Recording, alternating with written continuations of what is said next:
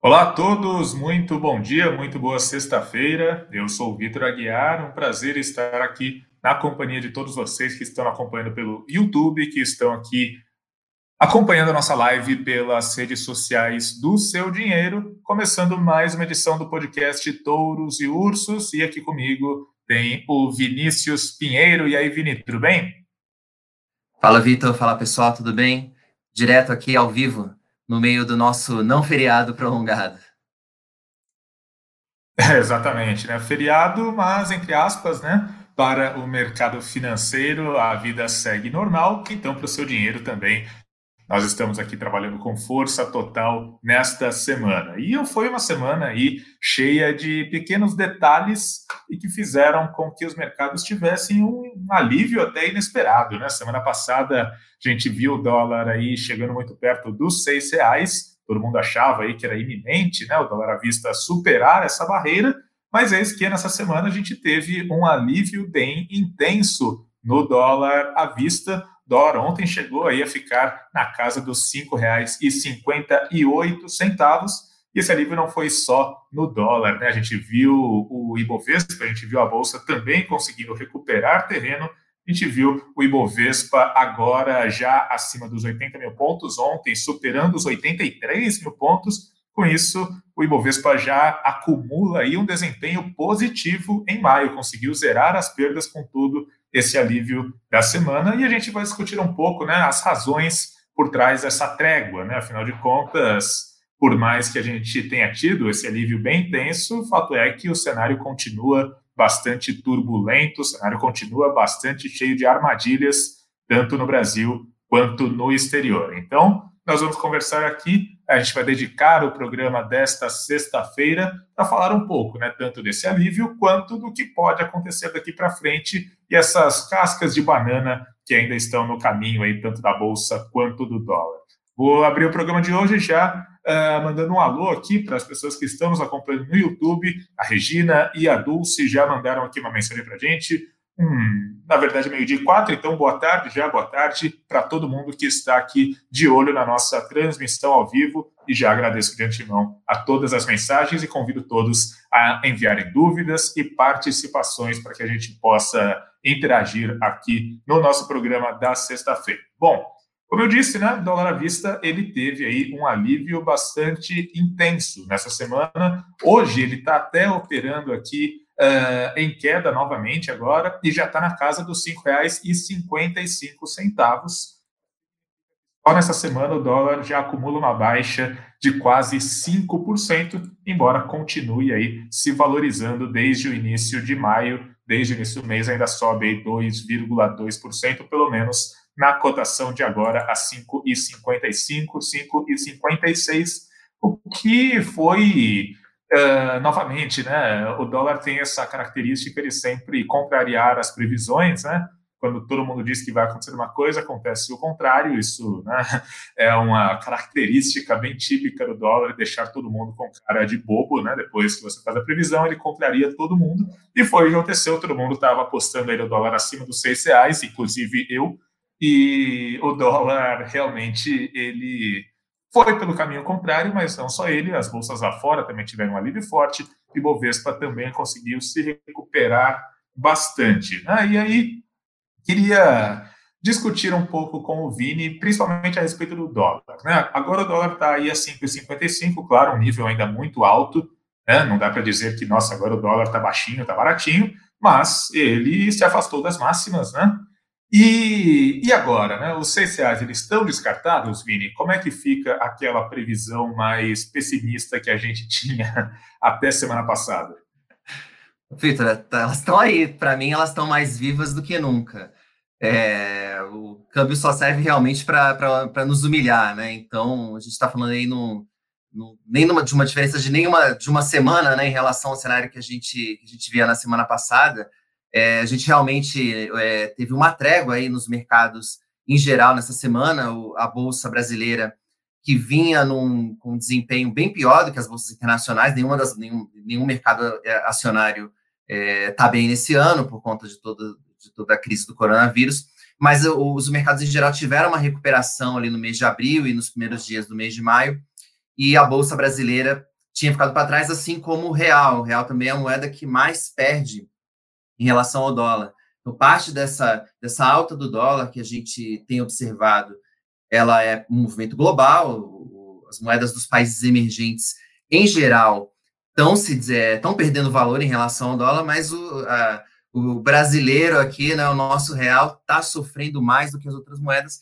E hoje a gente teve um pouco aí uma. A gente ganhou, né, assim, a gente diminuiu um pouco a diferença, né, digamos assim, né, como se fosse aquele retardatário que aproveitou que o líder parou nos boxes para ganhar um para ganhar uns segundinhos ali para tirar um pouco é, da diferença nessa maratona. É, bom, Vitor, posso afirmar que a gente está vivendo uma trégua e que a gente, em algum momento, a gente vai ter de novo aí novos focos de, de turbulências no mercado. Para mim, é, isso é líquido e certo que isso vai acontecer. Então, a gente vai enxergar muita, mas muita volatilidade nos mercados é, ainda nas próximas semanas. Então, não, descarto de maneira alguma que o dólar volte a subir, inclusive, para cima dos seis reais. É, mas, enfim, o, o, contrário também pode acontecer, né? Então, aqui, ó, é, o, principalmente o dólar é uma variável realmente muito difícil de você de você controlar, né? De você realmente tentar projetar que a gente fala, e mais uma vez, né, sem correr o risco aqui de ser, de ser repetitivo, é que é sempre importante ter é, uma parcela de dólares na carteira, porque não como especulação, no que acho que, que vai para seis ou sete reais, mas realmente é, com, com, enfim, com o objetivo de se proteger ali caso as coisas deem errado, e ainda tem muita coisa para que pode dar errado, né? Então, acho que só recapitulando, Vitor, se você me permitir, um pouco sobre as razões. Por que, que, me, por que, que melhorou, então, né? Assim, é, acho que teve, é, dentro dessas... A gente, tá, né, a gente tem uma crise dentro de uma crise dentro de uma crise hoje, né? Então, a gente tem primeiro essa crise de saúde provocada pelo coronavírus, e nessa semana a gente teve algumas boas notícias nesse, nesse front, que foi, primeiro, é, a questão da, da volta das economias lá fora, né? A gente tem aí um, um certo controle, né, na, na, na no aumento de, de novos casos de coronavírus lá fora, e isso tem é, permitido as economias é, na Europa e também lá nos Estados Unidos um pouco mais devagar, é, uma volta né, do, de, das medidas de isolamento social e até de lockdown, né, que é a medida mais restritiva que se tem, né, a gente viu isso em alguns países lá fora, isso está começando a voltar. Pô, tivemos aí jogo de futebol de novo, né, campeonato alemão ali, né, é, para mim é bem sintomático, né, do que do, desse momento, né, que, que a gente está vivendo, né. Então a gente teve já, a gente está tendo essa volta, que é uma boa notícia. É, e uma segunda boa notícia foi do, de uma empresa chamada Moderna, né, que na minha época Moderna era uma editora de livros, né, enfim, ela e agora Moderna hoje agora virou sinônimo de uma empresa é, americana que, que anunciou é, o resultado de alguns testes, né, ainda bem experimentais, é, de uma vacina para o coronavírus que, que teria sido bem sucedida. Isso provocou aí uma, uma pequena euforia nos mercados no começo da semana. Isso logo depois deu uma refluída, porque saíram algumas notícias de que o CEO dessa empresa aproveitou a alta para vender as ações, para vender parte das suas ações, o que não é um bom sinal, né? Se fosse tão promissor assim, por que, que ele estaria vendendo? Então, isso aí criou alguma é, desconfiança é, nos investidores, mas é, o saldo é, disso tudo foi positivo. E aí tem o terceiro front, que foi a questão da crise política, né? Que teria esse. É, se a crise do coronavírus e a crise econômica, que, que a consequência do coronavírus ela é algo global e está um pouco é, um pouco fora do nosso controle, aqui a gente criou, né, a crise política aqui, é algo bem, bem coisa nossa, né, é, e a gente teve aí um passo importante ontem, com uma reunião né, do, do, do presidente Jair Bolsonaro, com, com alguns ministros, os representantes da Câmara, né, Rodrigo Maia e Davi Alcolumbre do Senado, e os governadores participando ali por, por videoconferência, né? Então, só acho que ali esse gesto, né, Vitor, de, de, das, das pessoas, dos políticos conseguirem sentar numa mesma mesa, sem trocar acusações, no momento em que o Brasil, aí, ao contrário do exterior, ainda é, tem um aumento preocupante no número de casos de coronavírus, é, também foi um bom sinal e isso acabou se refletindo aí nas cotações é, dos ativos no mercado financeiro. Vitor, você observou aí a mesma coisa que eu ou viu alguma coisa diferente? Não, uh, o que eu ouvi foi basicamente isso, né? Eu acho que, do mesmo jeito, né, que em alguns momentos ali uh, de 2020 a gente teve, digamos, uma conjunção dos planetas ali em que tudo ficou ruim ao mesmo tempo, nessa semana aconteceu uma, entre aspas, conjunção de fatores que também contribuiu para que tudo melhorasse de uma maneira mais intensa. Então a gente teve notícias mais positivas lá fora e teve notícias mais positivas aqui dentro nesse front aí da reunião dos governadores. Mas como você disse, né, a gente está vivendo numa crise dentro de uma crise, dentro de uma crise, dentro de uma crise, aquele filme o, A Origem, né, que as coisas elas têm as camadas. Então, digamos que a gente só conseguiu melhorar a última camada, mas ainda tem um monte de coisa por trás que oferece riscos, né? como você mesmo disse, a questão da própria saúde pública. Né? No Brasil, a gente tem aí a curva de contágio do coronavírus ainda numa fase ascendente, a gente tem, infelizmente, um patamar aí de mais de mil mortes por dia no país, o que é uma coisa gravíssima. Então, né, é um cenário muito, muito complicado ainda, mas pensando que a gente tinha aí realmente um cenário péssimo e com muitos outros problemas além do coronavírus, né, principalmente problema político, esse alívio que a gente teve nessa semana foi responsável, sim, por, por gerar alguma melhora nos ativos domésticos. Né? Quanto à cotação do dólar, realmente, a gente está agora, né, o dólar mais baixo, 5,50, na faixa de 5,50, mas é, a qualquer sinal de piora, tanto no exterior quanto no Brasil, a cotação ela pode sim voltar a subir com mais intensidade e, na verdade, Uh, eu acho que uh, a tendência é que as coisas elas acabem se agravando, sim, porque realmente tem muitos fatores de risco, né? São mais fatores que puxam, que exercem pressão do que tiram pressão né, no, no radar.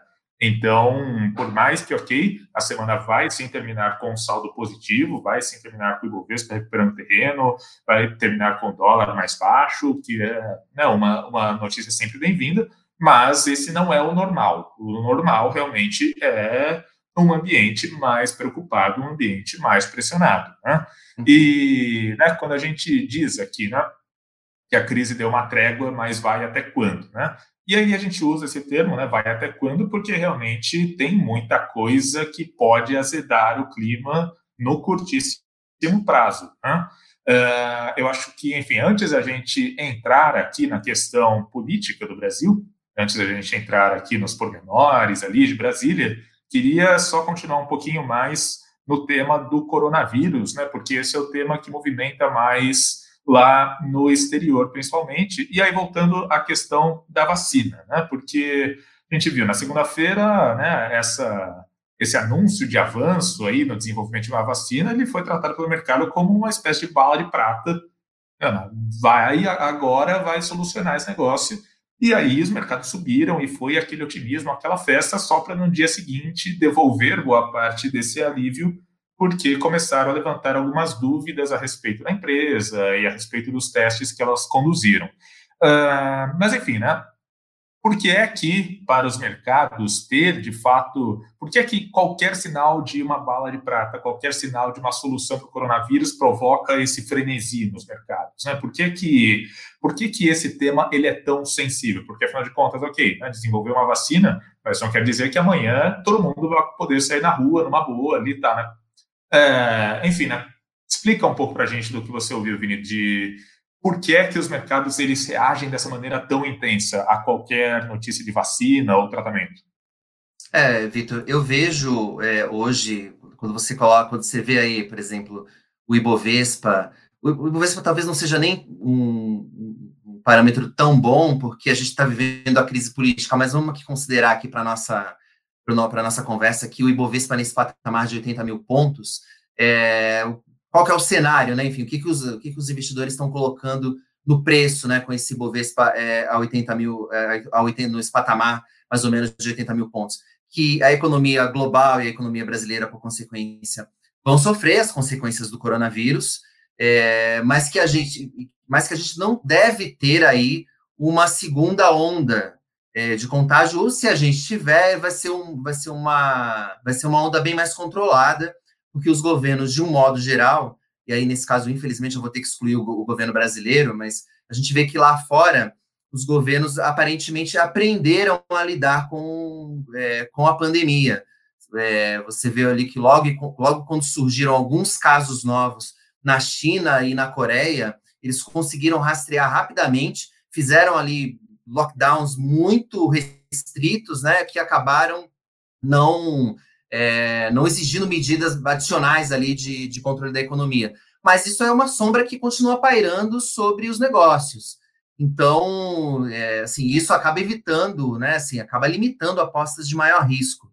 Então, esses 80 mil pontos da Bolsa, eles estão, eles consideram mais ou menos esse cenário. Agora, se você tiver aí o anúncio de um, de um medicamento, de um tratamento é, comprovado é, para o coronavírus, é, ou de uma vacina, eu diria até que um remédio seria até ainda uma, uma bala de prata ainda mais efetiva. Aí eu acredito que o mercado volta bem rápido, porque os investidores têm essa tendência de se antecipar é, ao cenário.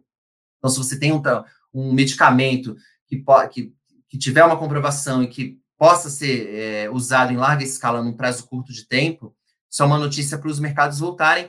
Não acho que voltaria para o patamar dos 119 mil pontos que a gente viu lá né, no longínquo mês de janeiro. Mas, é, eu, assim, eu, eu, acredito que realmente o, o, o é um, um medicamento ou uma vacina efetiva mudam o jogo e a gente tem que lembrar que existem hoje aí mais de 100 vacinas sendo desenvolvidas, assim, é, os, os, governos e laboratórios, assim, é uma corrida do ouro essa questão do, de um tratamento é, para o coronavírus. Nesse sentido, é, saiu hoje um estudo, um estudo com mais de 90 mil pessoas, um estudo bem amplo sobre a hidro, hidroxicloroquina, difícil de falar, e mais um estudo comprovando é, ou demonstrando que a cloroquina, infelizmente, é, não tem resultados efetivos contra o coronavírus. Então, assim, não vai ser essa bala de prata que a gente que, que o governo está é, apostando, ela, infelizmente, é, não, não, não vem se mostrando efetiva, segundo é, mais um estudo, e, enfim, com, com uma amostra bastante relevante é, de, de pacientes, é, Vitor.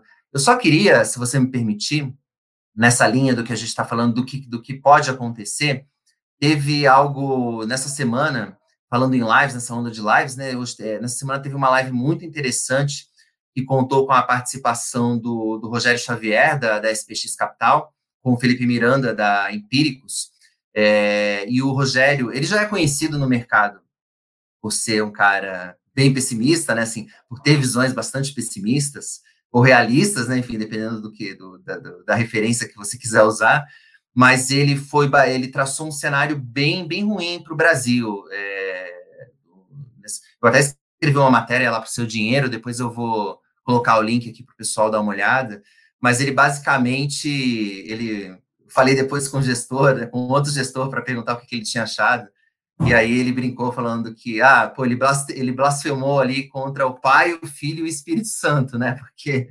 é, ele, né, ele falou ali mal do, do pai, né, que é o Paulo Guedes, né, tinha dito que o Paulo Guedes havia se, hoje é um, é um economista ele é mais ele, é mais um bolsonarista do que um economista liberal, né? Assim, uma crítica que eu considero que eu considero bem dura, né, para o Paulo Guedes, que é tido aí, né, como um dos principais representantes do liberalismo no Brasil. É, também contra o filho, né, o Banco Central, criticou muito a decisão do Banco Central de reduzir a taxa básica de juros, né, agora para 3%, né, em 0,75, já contratando uma nova queda de mais 0,75, provavelmente, na próxima reunião. Criticou bastante essa decisão. Inclusive, colocou que eu não sabia disso, que o Banco Central foi zoado pelo Banco Central mexicano. O Banco Central mexicano também vem reduzindo juros, mas num passo bem mais comedido. E aí, um, um dos diretores do Banco Central mexicano é, havia dito que não ia cometer, fazer a loucura de alguns bancos centrais, né? Assim, colocar aqui entre, entre aspas, de sair de, é, reduzindo a taxa de juros e, de, e, depois tendo que vender dólares localmente no mercado. Enfim, é, a carapuça serve bem para o Banco Central brasileiro, né? E nesse sentido também o Espírito Santo, no caso, é o próprio mercado. O Rogério Xavier ele criticou a postura do mercado e está que tá com essa aposta de que a Selic vai, vai, vai ser reduzida e vai se manter ali no, no curto e médio prazo num patamar muito baixo.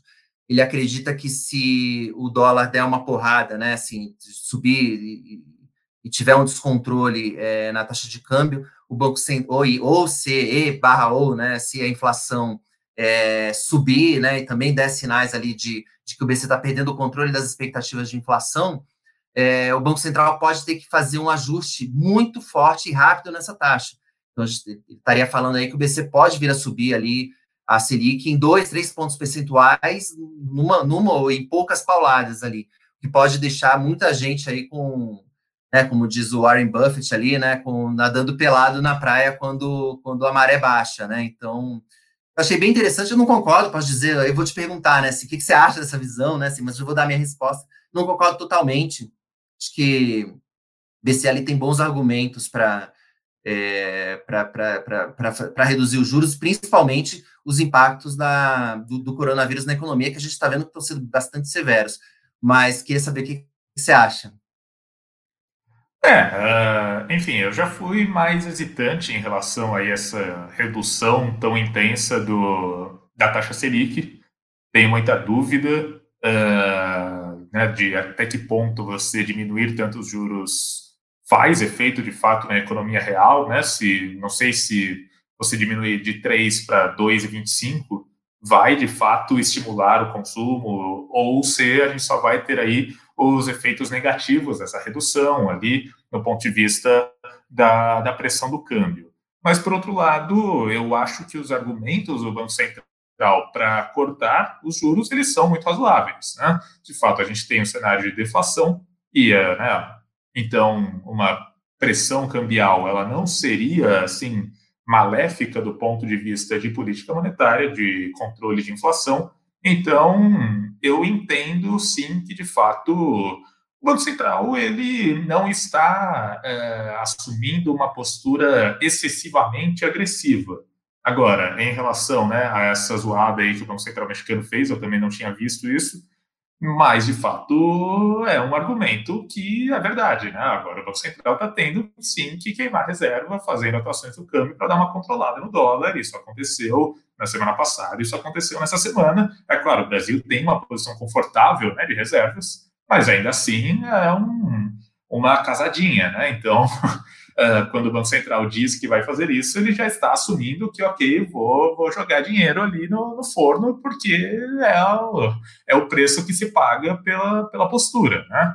Uh, em relação a isso, né, eu também queria ler aqui algumas mensagens que estão chegando aqui no nosso YouTube, que estão chegando no nosso Facebook.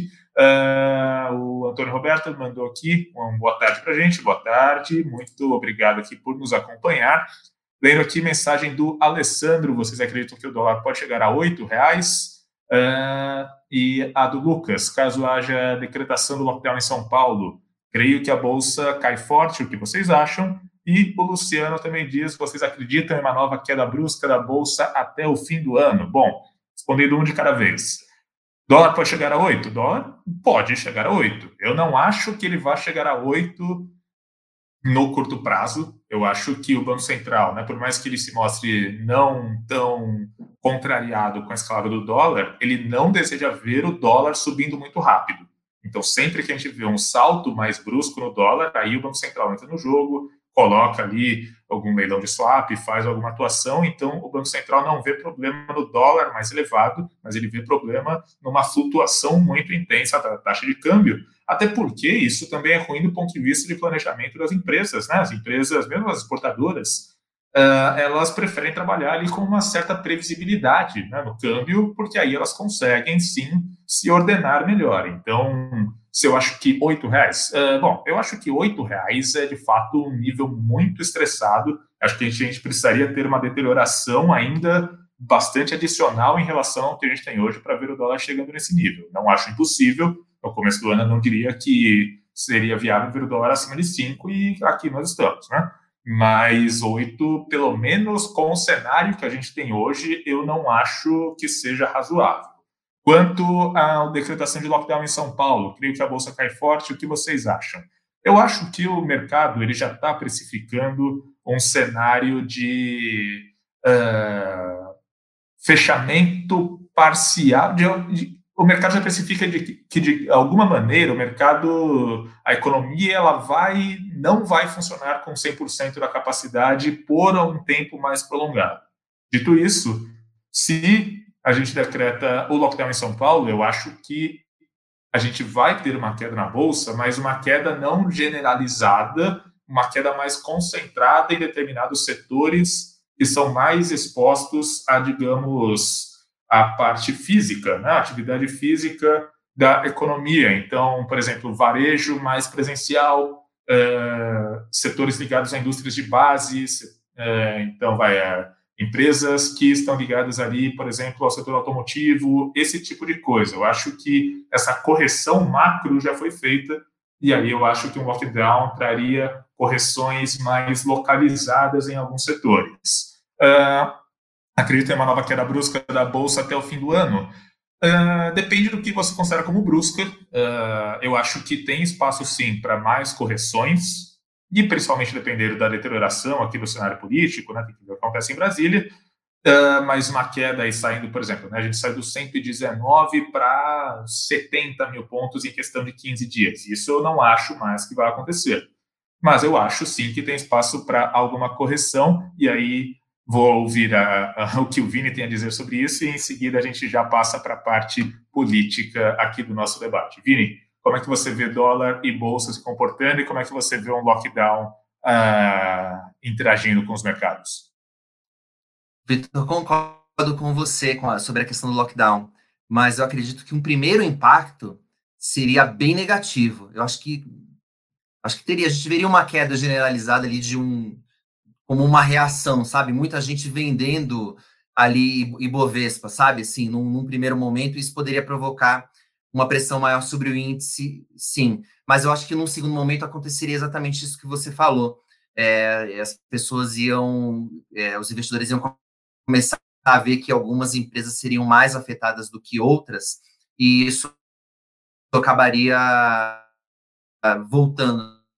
Né? Então, assim, Concordo com você, mas eu acho que uma notícia aqui em São Paulo seria é, bastante ruim para a Bolsa no, primeiro impacto. Agora, a gente tem que ver se realmente ele é necessário, né? Assim, o fato de ser ruim para a Bolsa não significa que ele não, ele não deva ser adotado se as autoridades de saúde considerarem que a pandemia do coronavírus está é, tá, tá fora de controle, né? Infelizmente é, porque a gente tem visto que, que, o isolamento social tem ficado abaixo aí do que as autoridades é, têm, enfim, defendem, né, e, e, esperam. Acho que não é culpa só das pessoas, né, acho que teve muita bateção de cabeça, essa própria questão da, da decretação do, dos feriados aqui em São Paulo é, e, do, e, dos rodízios, né, que a gente teve aqui na, na capital, acho que foi um bom exemplo disso, mas o fato é que o lockdown não é, de, de forma alguma, uma boa notícia para a Bolsa. É, sim, acredito que a bolsa pode cair, sim, no curto prazo, é, mas eu também acho que o investimento. Quem tem um foco, para quem tem um foco no longo prazo, aí, isso, isso quando a bolsa está subindo, é um discurso meio retórico, né? Mas acho que agora é, é bem válido, assim. É, bolsa, para quem tem um foco no longo prazo, acho que assim, escolhendo assim, escolha de boas empresas se tornou assim fundamental, né? É, e assim, acho que essa questão do longo prazo, é, boas empresas, é, e assim, e o fato de que você não pode ficar de fora, né? Assim, você, essa coisa de você querer escolher o momento certo para entrar na bolsa, eu acho uma péssima estratégia. Então, dito tudo isso, eu acredito que, que, que o investidor tem que ter uma, uma, uma, parcela da sua carteira em bolsa, né? Até porque a gente está falando aí de queda da taxa básica de juros, está falando de juros aí a 2,25%, provavelmente na próxima reunião, o que deve dar aí juros reais negativos no Brasil. Então, para quem quer construir um patrimônio de longo prazo, eu não vejo muito, não vejo muito, muita opção além de procurar ativos reais, como ações. Então, só que não é entrar a qualquer preço, a torta direito, e sabendo, tem que saber os riscos que corre, né? Então, É, eu acho que tem chance da bolsa cair no curto prazo, sim, mas eu acredito que ainda é um bom investimento no longo, no longo prazo, com, com, uma escolha de boas, de bons papéis, de boas empresas. Rapidinho sobre o dólar. É, eu vou me valer daquela projeção que o UBS fez, é, que colocou ali que em 2021, no pior cenário, a gente pode ver o dólar a R$ 7,35.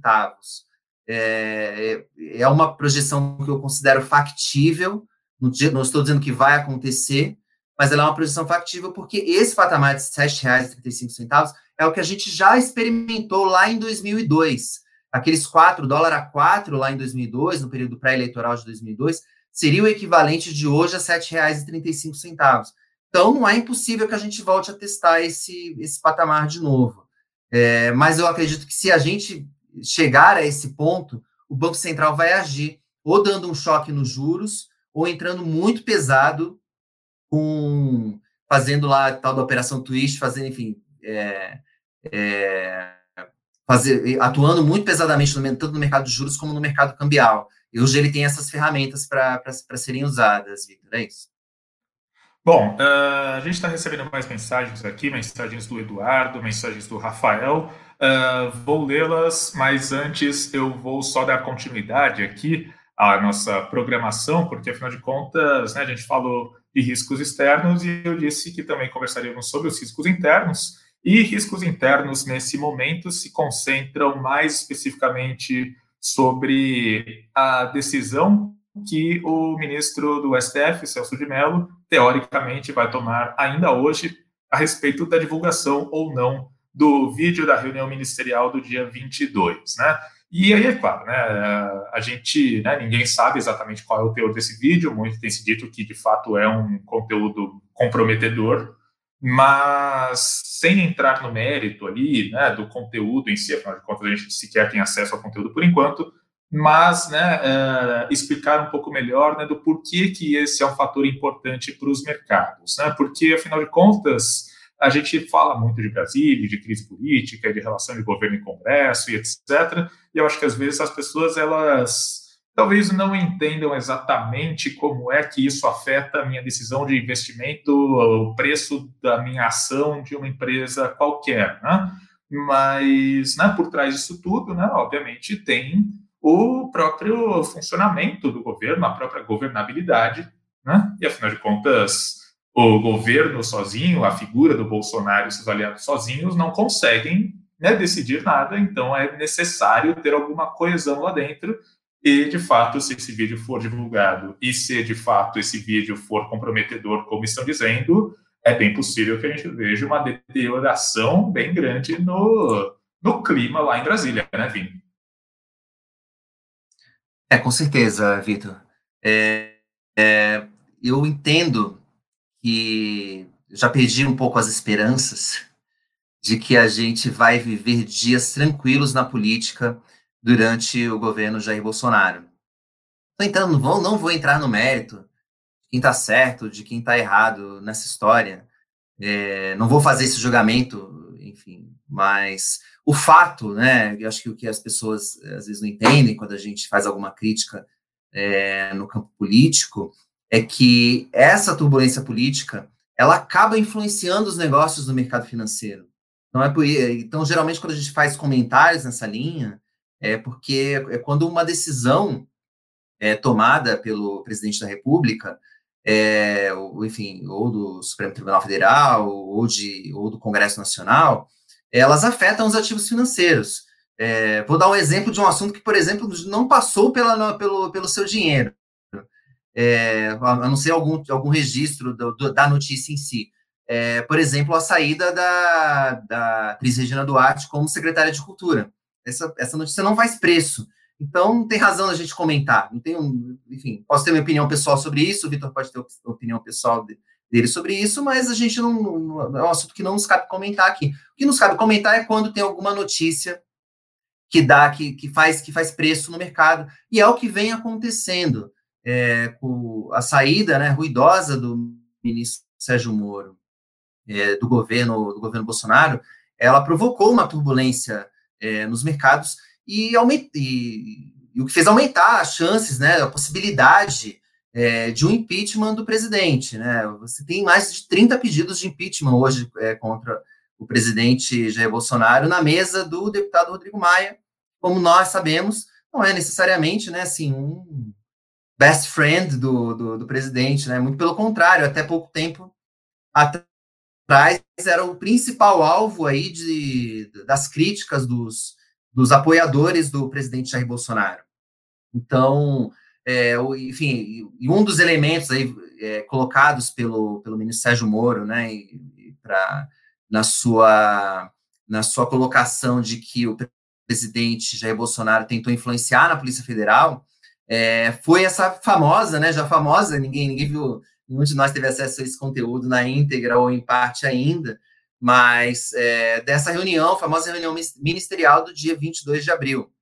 Então, é, a decisão aí cabe ao ministro Celso de Mello, do STF. Está prevista para sair uma decisão ainda hoje. Já até estava brincando, né, Vitor? É, um pouco antes da gente entrar no ar aqui, que como é que a gente ia fazer, como é que a gente ia reagir se, se, a, se, se a divulgação acontecesse enquanto a gente estava conversando aqui, né? Você e a Júlia tiveram essa experiência na semana passada com a, com a saída do, do ministro Nelson Teich do Ministério da Saúde, é, que aconteceu do, né, logo no começo do podcast, né? Verdade nos mercados, né? O, o, mercado não gosta de incerteza e tudo isso, e esses movimentos em Brasília, eles geram incertezas. E, é, e, o fato é que o presidente Jair Bolsonaro tem muita dificuldade nessa interlocução. É, a gente viu nessa semana, enfim, algum avanço é, com essa reunião a gente já citou aqui no começo do, do programa, essa, com essa reunião agora com que contou aí com, com, com os representantes ali do legislativo e com os governadores, é, que na qual aparentemente se chegou a um acordo com relação àquele pacote de ajuda é, a estados e municípios, é, na qual o presidente Jair Bolsonaro vem prometendo que vai vetar né, a possibilidade é, de um de reajuste ao funcionalismo nesse período, me parece no mínimo, muito sensato, né? É, mas que foi aprovado pelo Congresso. Então, enfim, é, um, é um ponto de é um ponto de tensão ali, né, entre, entre os dois, um dos vários pontos de tensão é, entre, entre os poderes nesse momento, e dependendo do conteúdo desse vídeo, essas tensões é, podem só aumentar, e, enfim, e na questão política, é, essa questão de uma possível interferência ou não do presidente Jair Bolsonaro na Polícia Federal precisa ser investigada e ser investigada de forma independente, né? Então, essa, esse também é um ponto que eu defendo, é, independente do, do, resultado que isso venha a provocar nos mercados. Bom, antes da gente encerrar o programa, só queria rapidamente aqui fazer o registro de algumas últimas mensagens, né? Como eu tinha dito antes, o Eduardo, né? Ele está falando ainda sobre a questão do Banco Central, do corte de juros, do câmbio, né? E aí ele faz a argumentação defendendo né, a atuação do Banco Central, diz o Banco Central está certo, abaixa os juros, rapidamente vende dólares caros e isso faz caixa. Sim, esse é um argumento bem interessante e é um argumento que muita gente usa. E de fato, né, o Brasil ele tem uma posição de caixa de dólares muito, muito elevado, que implica num custo de carregamento. E já desde muito tempo há quem defenda que o Brasil deveria diminuir um pouco a sua posição de reserva internacional, afinal de contas, né, é, ela seria excessivamente grande. Então, com o dólar mais alto, agora seria um bom momento, sim, de fato, para o Brasil, né, digamos, desovar, entre aspas, parte da sua, das suas reservas, e aí né, teria todo o interesse econômico. É, Vitor, é, só, só, Não, só queria te interromper um pouquinho, só para essa questão das reservas, é, rapidinho. É, as reservas são uma espécie de seguro é, né, que, que, o Brasil construiu ao longo de todo esse tempo. Essas reservas tiveram um custo, tiveram e tem um custo enorme para o país, né? Assim, elas estão em treasuries, rendendo, rendendo muito tempo, rendendo zero. É, e para isso o Brasil teve que emitir títulos é, a Selic. Então, assim, você, tá, você, você teve um custo aí de 14% ao ano durante muito tempo para você carregar essas reservas. Eu considero correto. Como eu considero correto, se é um seguro, você bateu o carro, né? Assim, seu, sua casa pegou fogo, né? Tem que usar. Então, assim, eu, eu concordo plenamente com a visão aí do, do Eduardo, as reservas estão aí para serem usadas, tomando cuidado aí, né, para não, não, entrar no, no, no, conto ali do cara do Banco Central do México, né, não vamos usar deslocadamente, né, a gente tem que usar com critério e sem dar a impressão, né, o Banco Central tem que usar essas reservas sabiamente, de uma maneira que o mercado não fique achando que o Banco Central está desesperado para conter a, a, a desvalorização do real, Vitor. Não, não, é. Eu acho que esse é o argumento, inclusive, com o qual o Banco Central se apoia em toda a sua decisão de política monetária, né? Ele tem munição para fazer isso. Se ele não tivesse munição, a gente estaria falando de outra coisa. Ainda assim, né? É preciso ter muita cautela, afinal de contas, a gente está num momento assim de pisar em ovos, digamos, né? E a última mensagem é, do Rafael, boa tarde. É um bom momento para tentar investimentos de longo prazo ou o mercado pode ser impactado o suficiente para não gerar rendimentos mesmo nesse prazo mais longo? Bom, uh, depende muito do seu perfil de investidor. Eu acho que no longo prazo a tendência é que a gente recupere, não sei em quanto tempo nós voltaríamos aos níveis, por exemplo, em bolsa, aos 110, 120 pontos que a gente já esteve um dia. Mas eu acho que no longo prazo, quando você pensa a bolsa para daqui um ano, dois anos, a tendência sim é de alguma valorização, até porque a tendência é que um dos riscos que está mexendo com o mercado atualmente, que é o coronavírus, de alguma maneira esse risco vai se dissipar ao longo do tempo.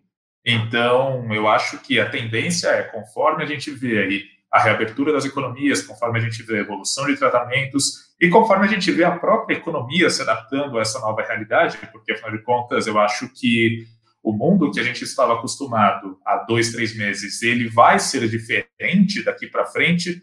A gente vai ter que sim trabalhar aí de alguma maneira com um nível de ociosidade maior, até por conta das restrições de contato pessoal entre as pessoas.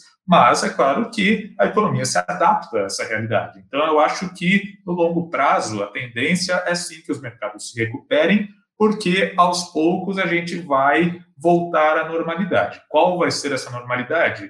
Não sei dizer ainda, mas é, essa normalidade não vai ser o isolamento o tempo todo, não vai ser as pessoas em casa. De alguma maneira, a gente vai ter a economia girando num ritmo maior do que a gente tem hoje. Então, por mais que a gente tenha ainda muita incerteza doméstica, eu acho que no lado externo a tendência é que nós tenhamos aí um cenário mais claro e um cenário mais favorável para o, para o mercado. Eu entendo isso também, Vitor. É, como eu já tinha falado né, um, pouco, um pouco antes, né, para mim a Bolsa continua sendo uma opção para a construção de patrimônio no longo prazo. Só sou contra essa visão de que, ah, caiu, ficou barato, vou comprar. É, a, a, gente até publicou um texto hoje do nosso colunista, né, do Rui Hungria, falando exatamente sobre isso. Né, porque caiu, tá barato, né? Então, é, pode, as ações realmente elas elas elas estão valendo menos, né? Estão custando menos mas a perspectiva para elas mudou, né? O mundo já não é mais o mesmo do começo do ano. Então, isso também tem que ser levado em consideração. Mas eu considero que nesse mundo em que os bancos centrais estão imprimindo dinheiro a rodo aí, né, comprando é, até figurinha, como, como eu vi aqui, como escreveu aqui um, é, como escreveu Josimar aqui na, numa das mensagens, concordo inteiramente, plenamente com você, é, acho que é hora de ter uma parcela, sim, em, em ativos reais, com foco no longo prazo, e sempre lembrando que a gente está no meio de uma, de uma crise econômica muito severa, então é muito importante você reservar uma parcela do, do, do seu patrimônio, do seu, dos seus investimentos, é, para aquela reserva de emergência, né? Aquele dinheiro que você pode precisar a qualquer momento. Acho que isso nunca foi também tão verdade como agora. É, tem muitos imprevistos podem acontecer num momento como esse. Então, é, tudo que isso que a gente fala de longo prazo, de bolsa, de ativos reais, é, vale para aquela parcela separada da sua reserva de emergência, né? Aquela, aquela, aquele dinheiro que você tem para uma construção de patrimônio. Bom, com isso a gente coloca um ponto final no podcast desta sexta-feira. Uh, queria aí agradecer novamente a todo mundo que nos acompanhou pelo YouTube, pelas redes sociais do Seu Dinheiro. E mando novamente um abraço aqui para a Regina, para Dulce, para o Alessandro, para o Lucas, para o Eduardo, para o Luciano, para o Rafael, uh, né, para o Gilberto, para o Ezequiel, enfim, a gente não conseguiu ler todas as mensagens, mas eu agradeço muito pela participação e convido todo mundo também a ficar ligado na semana que vem. Nós novamente teremos aqui a live do Seu Dinheiro, o podcast Corus e Urso sendo transmitido ao vivo pelo YouTube e pelas redes sociais. Bom, Vini, muito, muito obrigado pela participação no programa dessa sexta. Obrigado, gente. Tchau, tchau. Bom feriado para quem é de feriado. Pois é, né? Para quem tem feriado, aproveite o feriado em casa, né? Temos todos ainda né, que obedecer aqui as regras de restrição. E quanto mais a gente obedecer, mais rápido todo mundo vai sair dessa situação. Ninguém gosta do isolamento, mas ele é necessário nesse, nesse momento. Bom, gente, eu sou Vitor Aguiar. Novamente agradeço a audiência de todos vocês. Agradeço a participação. Semana que vem a gente está de volta com mais uma edição do podcast Touros e Ursos, o podcast do seu dinheiro. Tchau, bom fim de semana e até a próxima.